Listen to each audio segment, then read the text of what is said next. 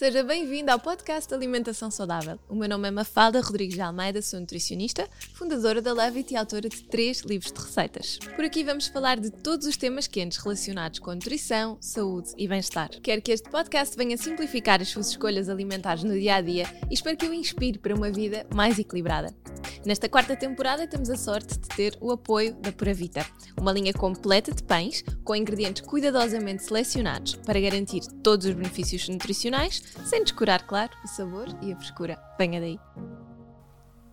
Olá e sejam muito bem-vindos a mais um episódio do nosso podcast.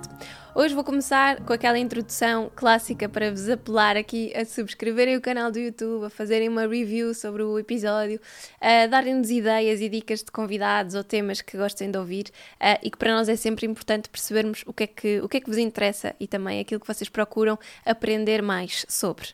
No que toca ao tema de hoje, um, eu escolhi um bocadinho este, este tema dos energéticos e dos adaptogénicos porque, primeiro, estamos numa altura do outono e é aquela altura em que nas consultas toda a gente se queixa, ah, falta de energia, não tem muita motivação, acordam cansados, precisam aqui de alguma coisa que dê aquele boost de energia para continuar. Uh, e eu acho que é muito clássico do outono nós sentirmos essas quebras de energia, de motivação, de concentração, é também é aquela altura clássica de mais queda de cabelo, uh, os dias estão um bocadinho mais frios, depois está a chover, depois parece que andamos assim um bocadinho mais perdidos. E então é importante percebermos um, aqui a diferença entre estes energéticos e os adaptogénicos para conseguirmos perceber o que é que poderá fazer mais sentido para nós e também uh, desmistificar, quero, quero desmistificar-vos aqui algumas coisas associadas ao café, por exemplo. Eu sou consumidora de café, adoro café e defendo muito o café. Mas pronto, hoje vou-vos conversar, vou-vos falar um bocadinho sobre alguns materiais que preparei para vos uh, dizer uh, onde é que nós podemos tirar mais ou menos benefícios uh, e, e, de facto também um, ehm, percebermos que os benefícios do café podem uh, estar associados a muitos destes compostos. Portanto, o café é uma bebida que tem cerca de 800 compostos que podem estar associados aqui aos seus benefícios, sendo que um, o ácido fenólico e a cafeína são os mais presentes e que até encontramos também, por exemplo, no chá, no cacau, assim, noutros, noutros géneros de alimentos. E de facto, quando nós pensamos em energia, energia rápida, o café é a primeira coisa que nos vem uh, à cabeça, não é? Aquilo que a maior parte de nós acaba por consumir, por uh, tradição, por uh, gosto. Eu sou super viciada no sabor, pelo menos. Mas pronto, no fundo gostava hoje de vos desmistificar aqui um bocadinho a ideia de que o café é assim um bicho-papão e que pessoas com uh, azia ou refluxo ou pessoas que são mais sensíveis a nível digestivo não podem consumir. A verdade é que uh, têm existido estudos muito interessantes que têm mostrado que um, tanto em, em, doenças hepáticas, como no caso de diabetes mellitus tipo 2, como uh, no caso de doenças cardiovasculares, o café pode ter uh, efeitos muito interessantes uh, por, este, por esta presença destes 800 compostos que têm um efeito antioxidante e que podem realmente ter benefícios para a nossa saúde.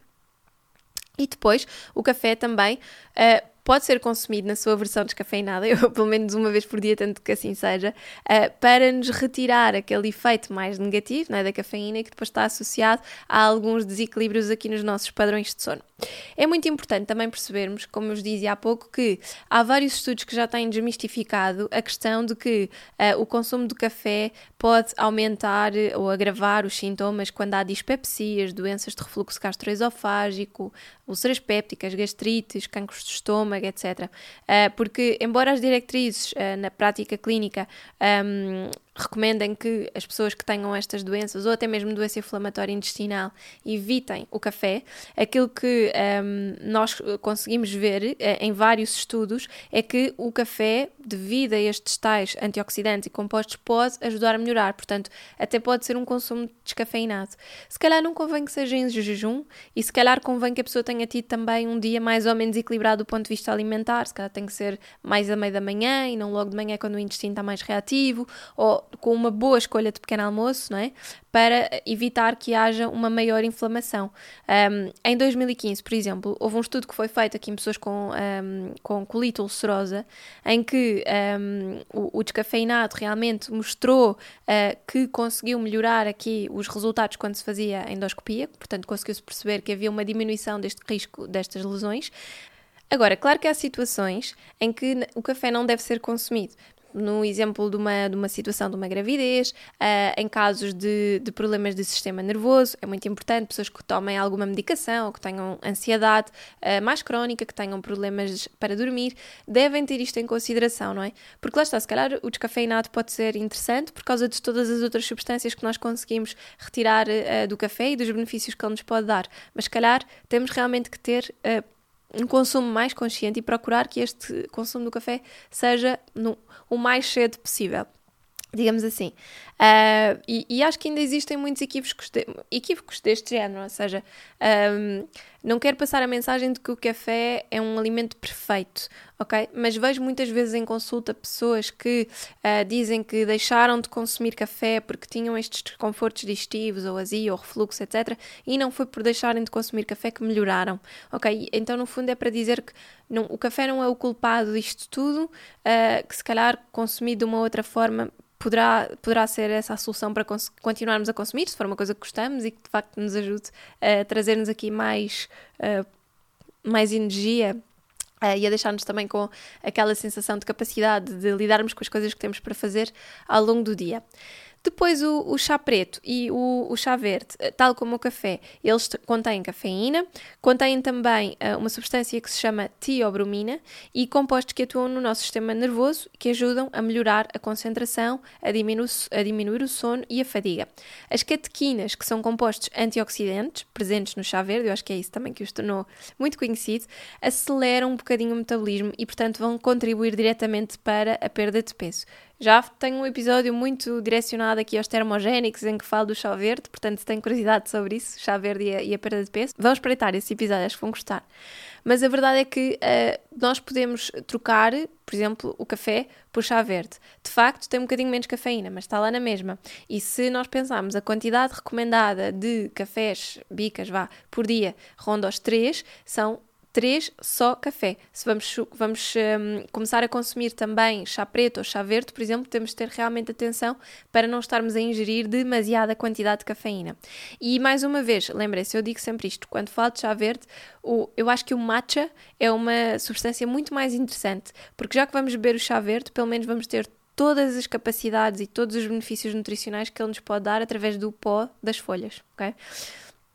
As propriedades terapêuticas que uh, nós podemos tirar daí são conhecidas há séculos e são também uh, muitos, muito exploradas, e houve até uns estudos mais recentes que comprovaram que o valor bioativo do chá está relacionado com as suas propriedades antioxidantes uh, e que pode, pode ajudar-nos a combater doenças cardiovasculares, cancro, uh, até doenças neurodegenerativas, uh, com um papel importante na, na proteção de, de, de, das nossas células e das mucosas contra o, o dano de radicais livres. também até para a regulação do colesterol, para mediar a perda de peso, para a regulação do envelhecimento, para a redução de respostas inflamatórias, pessoas que têm dor crónica, por por exemplo, é muito interessante um, e até pode ter efeitos antibacterianos. Portanto, há aqui uma, uma, uma uma panóplia de benefícios que nós podemos ter com o consumo de chá verde ou chá preto. Um, e, e, acho que aqui um, é muito importante também, mais uma vez, percebermos esta, esta questão da cafeína, outra vez a questão das, das outra vez pessoas que uh, tenham muita ansiedade, que tomem determinado tipo de medicação, que tenham problemas de sono, devem moderar o seu consumo e preferir que seja um consumo essencialmente na primeira parte da manhã para não afetar aqui uh, tanto o, o, o, nosso metabolismo e, e, todo o nosso ciclo uh, circadiano. Depois temos o Guaraná. Então, o Guaraná, que também ficou muito conhecido uh, há uns anos atrás, eu acho que há uns anos era assim um bocadinho mais, mais comum, mas a verdade é que o Guaraná é uma planta que, tal como o café, uh, tal como o chá, é um energético rápido. É muito usado até a nível desportivo e até há ampolas de Guaraná para dar aquele boost de, de energia. Uh, ele é muito característico também como um adoçante, há muitos adoçantes feitos de, de, Guaraná e vocês podem ver isso, por exemplo, em misturas de açaí com, com Guaraná, mas realmente o uso do, do do, Guaraná foi começando a ter uh, aqui cada vez mais popularidade, porque de facto ele foi estudado e foi-se conseguindo perceber que tem efeitos anti-inflamatórios, antioxidantes, uh, pode ajudar a diminuir o risco de desenvolvimento de alguns sintomas associados ao cancro, doenças cardiovasculares, uh, até diabetes, um, e isto também, tal como acontece com o chá e com o café, devido aos compostos bioativos que, eles têm, que ele tem, tanto cafeínas, como teofilina, como a teobromina, que também está presente no chá, e os ditos flavonoides, que são os tais antioxidantes assim mais conhecidos do chá. Para vocês terem uma ideia, a nível de saúde mental, uh, o guaraná pode uh, melhorar a memória, a velocidade de processamento e de atenção. Um, ainda são necessários aqui alguns estudos nesta parte, mas mesmo na depressão, uh, sabe-se que ele pode ajudar num, numa conjugação com terapia, obviamente, pode ajudar a, a ir melhorando os efeitos dos tratamentos e, e, a fazer com que a pessoa consiga superar mais facilmente situações de depressão. Uh, no caso de doenças cardiovasculares e de obesidade, ele pode de facto reduzir a oxidação do colesterol LDL, o considerado mau colesterol, um, e pode de facto ajudar a gerir melhor a fome e a sensação de energia, portanto, aqui na, na, na questão da obesidade também pode ter uma potencial atividade inibitória da hidrólise dos hidratos de carbono e, portanto, isto significa que pode ser benéfico para situações de diabetes. Um, pode ter efeitos quimiopreventivos, antimutagénicos e anticarcinogénicos, portanto, doentes oncológicos pode ter aqui uma, uma questão muito interessante. No nosso microbioma, ou seja, no intestino, há estudos sobre alterações da regulação do microbioma que um, uh, eh, mostraram que o consumo de guaraná pode de facto ter aqui efeitos benéficos quando existem aqui algumas disbioses, alterações uh, no perfil das nossas bactérias. Uh, e, e, portanto, o guaraná de facto é uma planta que de repente surgiu uh, muito, ficou muito popular pelo seu uso em várias coisas, tem bebidas muito interessantes, né? mas na realidade há shots puros de ananás, ou te, de, de ananás, que disparate, de guaraná ou de concentrados de guaraná que nós podemos consumir para dar aquela energia rápida. E lá está, como dizia, associado ao desporto, está muito, muito usado para, por exemplo, exemplo, a saída do trabalho, beber aquele shotzinho de Guaraná e ir treinar para ter uh, mais capacidade de rendimento durante o treino. Isto é uma coisa uh, que se usa muito. Uh, e, portanto, pode ser aqui outro, um, outro potencial mais energético. Um potencial energético que eu gosto muito e acho que tem um, um, um equilíbrio entre prazer e benefício para a saúde muito interessante é o cacau. E aqui é importante referir isto, não estou a falar de chocolate, estou a falar de cacau. É muito frequente nas consultas uh, eu recomendar às pessoas que o snack da tarde, seja por exemplo o primeiro snack ou o segundo snack, dependendo também do, do regime que a pessoa está a fazer, uh, mas que este snack da tarde tenha uh, algum tipo de receita que inclua cacau. Isto porque pode ser um pudim de chia com cacau, pode ser umas bolinhas energéticas, pode ser colocar cacau em pó numa bebida vegetal, é uma coisa que eu faço com muita regularidade, por exemplo. Um, o cacau tem um perfil de antioxidantes também muito interessante, tal como o guaraná ajuda muito a prevenir aqui uma série de, de doenças e é de facto um dos alimentos que tem uma riqueza nutricional maior, mas a verdade é que o cacau também é muito energético e, portanto, quando nós temos aquela quebra de energia ali a meio da tarde, começamos a precisar de um doce e começamos a precisar de uh, energia e motivação para lidar com o resto do dia e às vezes o chegar a casa ainda ter que ir tratar das crianças e o jantar e tudo mais, utilizar o cacau pode ser muito inteligente, porque nos vai ajudar ali a dar um boost de energia e ao mesmo tempo vai matar essa vontade do doce, sem nos dar necessariamente açúcares simples que fazem exatamente o efeito contrário. Então, uh, tendo este, este, este benefício direto de sabor e, e, energia, não é? E se nós pudermos associar isso. Um, aos outros benefícios todos que ele tem, como a melhoria do perfil de colesterol, diminuição do risco de doenças crónicas, também a prevenção de alguns, alguns tipos de cancros, nós conseguimos ter aqui uma, uma, um, um ingrediente que é interessante para toda a gente, toda a gente gosta, que é muito fácil de adaptar para quem faz, por exemplo, lanches que tenham papas de aveia ou panquecas, por exemplo, pode ser interessante. Para quem quer de manhã e não bebe café, pode colocar cacau em pó nas suas papas de aveia. Um, portanto, há muitas, muitas formas de adaptar e de utilizar, dando aqui uma energia que tem uma libertação bastante mais equilibrada, um perfil de antioxidantes super interessantes e que não nos vai um, também fazer com que depois haja aquela quebra logo, não é? Temos ali uma, uma energia um bocadinho mais, uh, mais interessante. Pronto, comparando com o café ou com o chá que dão aquele boost imediato, o cacau acaba por ter, ter aqui, um, eu acho que é um bocadinho melhor dos dois mundos neste aspecto. Claro que também não dá aquele power automático do café, mas é interessante na mesma e tem muitos benefícios sem ter uh, propriamente contraindicações associadas. E depois, falando dos adaptogénicos, coisas um bocadinho diferentes que também muitas vezes me perguntam em consulta. Para terem uma ideia, adaptogénicos, estamos a falar de, de maca, de ginseng, uh, substâncias que são energéticas, mas que têm, uh, se calhar são assim mais exóticas, não é? Vêm de outros tipos de medicinas, não propriamente do, do consumo em Portugal tradicional e que são muito interessantes para, às vezes, lidar com situações periódicas da vida. Por exemplo, imaginem uma maca Pode ser muito interessante uma mulher que esteja uh, a amamentar ou que esteja ali a passar por um processo com crianças pequenas e que esteja muito cansada. Um, pode ser muito interessante para ajudar a equilibrar níveis hormonais. Uh, para homens com problemas de fertilidade, de energia, também pode ser muito interessante. Tem assim um efeito interessante do ponto de vista da energia, mas mais com uma libertação mais direta, mais indireta, vá, digamos assim. Ou seja, eu se consumir maca agora, não vou ter a energia que me daria uh, um cacau, mas se calhar em vez de me sentir constantemente cansada e todos os dias com a energia sempre no limite, vou começar a sentir cada vez com maior capacidade de resposta às coisas e com um bocadinho mais de força. No fundo, é isso que um adaptogénico faz. No fundo, a, a definição de um adaptogénico, por assim dizer, é quase como se fosse uh, um, um, uma substância que se vai adaptar às necessidades que nós temos e, portanto, lá está, não vai dar aquele power todo de energia, que se calhar energia a mais, vai-nos dar um bocadinho, vai-nos ajudando a, a libertar. Um, e, e, também, no fundo, eh, serve para uh, adaptar a nossa uh, maneira de lidarmos com o stress, portanto, faz com que seja um bocadinho mais fácil lidar com o stress, seja ele stress oxidativo ou aquele clássico stress exterior. Portanto, existe muito uma dúvida entre a maca e a ashwagandha. Por exemplo, em consultas, eu dou muitas consultas a, a senhoras um, que ficam sempre com esta eterna dúvida. A ashwagandha uh, vem, um, vem, vem mais de, de, da medicina ayurveda, portanto, é, é, chama, é chamado um ginseng indiano, enquanto que o ginseng tradicional é asiático, uh, mais de, da parte chinesa. Uh, e possui, além de ser um adaptogénico e energético, possui propriedades anti-inflamatórias, neuroprotetoras, o que significa que é bom para a memória, para a concentração, para nos ajudarmos a, a ter foco no trabalho. Um, também, também é indutor do sono, uh, pode ser uma substância interessante para lidar com stress e é geralmente o tipo de substância que eu costumo sugerir às pessoas que sofrem muito, muito stress no trabalho,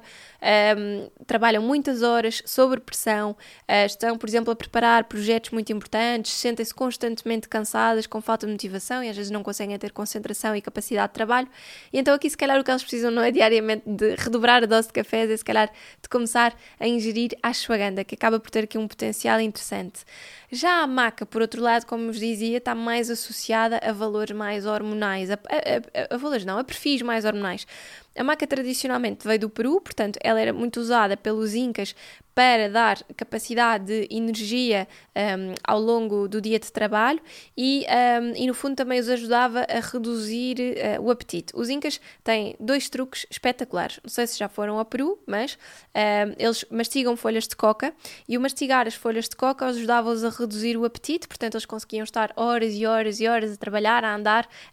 na rua sem terem fome nem necessidade de comer, que dava muito jeito, uh, e portanto era ótimo se nós pudéssemos trazer para cá para ajudar com a questão do, do peso. Mas pronto, infelizmente não me deixaram trazer lá. Uh, e a verdade é que depois tem esta outra substância, que é a maca, que é uma espécie de nabo que eles lá consomem de uma forma fresca, mas que para o resto do mundo tradicionalmente vem assim de uma forma mais desidratada e que vai ter estas propriedades que ajudam não só na força, na vitalidade, na capacidade de nos sentirmos com energia e nos sentirmos bem para o dia a dia, não tanto associada a situações de stress, mas mais até associadas em situações de um, necessidade de vitalidade. Por isso é que normalmente a maca é muito associada à fertilidade, por exemplo, seja do homem, seja da mulher, àquela situação em que a pessoa precisa de estar com uh, mil olhos, não é? quando se tem miúdos em casa e quando, tem que, quando se tem um trabalho, quando se tem muitas coisas para gerir e para fazer. E e a maca nesse aspecto acaba por ser mais interessante. Portanto, não é tanto um, um adaptogénico associado a situações de quebra de energia por falta, por, por muito stress, não é? Por preocupações, por situações de pressão, aí a ashwagandha é um bocadinho mais interessante. A maca aqui vai ser uh, um bocadinho mais para, para estas situações e, um, e tem benefícios muito parecidos, também ajuda com, também tem atividades anticancerígenas, anti-inflamatórias, uh, neuroprotetoras, portanto tem benefícios muito semelhantes uma com a outra, mas de forma geral, podemos fazer assim esta distinção. E por outro lado, nós aqui nos adaptogénicos vamos um bocadinho a cada canto do mundo. Não é? Agora vamos para a China, o, o ginseng sobretudo aqui o ginseng coreano, uh, normalmente um, tem assim uns, o, o, chamado Panax ginseng, vá, digamos assim, tem umas substâncias que se chamam ginsenósidos, que ajudam o nosso organismo a suportar as agressões, por exemplo, durante períodos de excesso de trabalho físico e intelectual, um, induzir uma melhor produção ou utilização de energia com a diminuição dos sintomas de fadiga e de exaustão. Uh, nas atividades desportivas não existe propriamente evidência clínica suficiente para apoiar o uso de suplementos de ginseng uh, na redução da fadiga ou do desempenho físico, mas sim está muito associado aqui à parte uh, mental. Portanto, aqui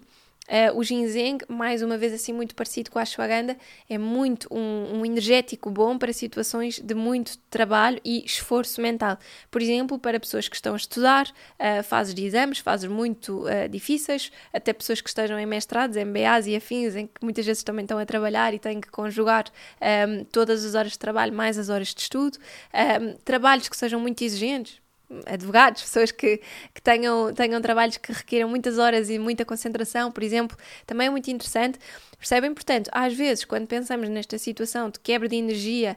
um, e de não nos sentirmos muito motivados, não, não sentirmos que estamos a ter muita capacidade de concentração,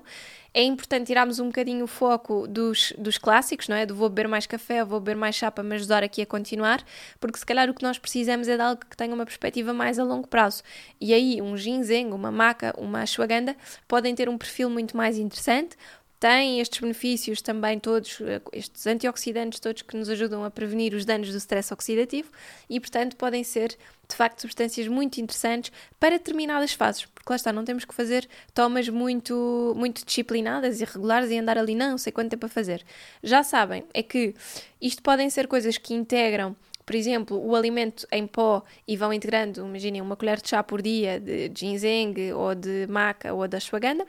Uh, nem sempre o ginseng é tão fácil de encontrar em pó. Se forem suplementos, a maior parte dos suplementos tem evidência científica comprovada em períodos mínimos de 2, 3 meses. Portanto, também não vale a pena tomar uma embalagem e dizer que não funcionou. Não é uma coisa que tem que ser aplicada e que às vezes pode levar o seu tempo, porque lá está, não são como o café que temos energia imediata pode levar um bocadinho mais para nós de facto sentirmos que as coisas estão uh, a fluir. Mas pronto, espero que vos ajude uh, e que percebam que de facto estamos numa altura em que toda a gente tem estas queixas, que é muito comum. Um, o dormir bem é muito importante e cuidarem desta parte, o promoverem o exercício físico para ajudar a regular também os níveis hormonais e o nosso ciclo clássico circadiano também são muito importantes, mas estes boostzinhos de, de energia podem fazer todo o sentido nesta fase e portanto assim já sabem por onde ir.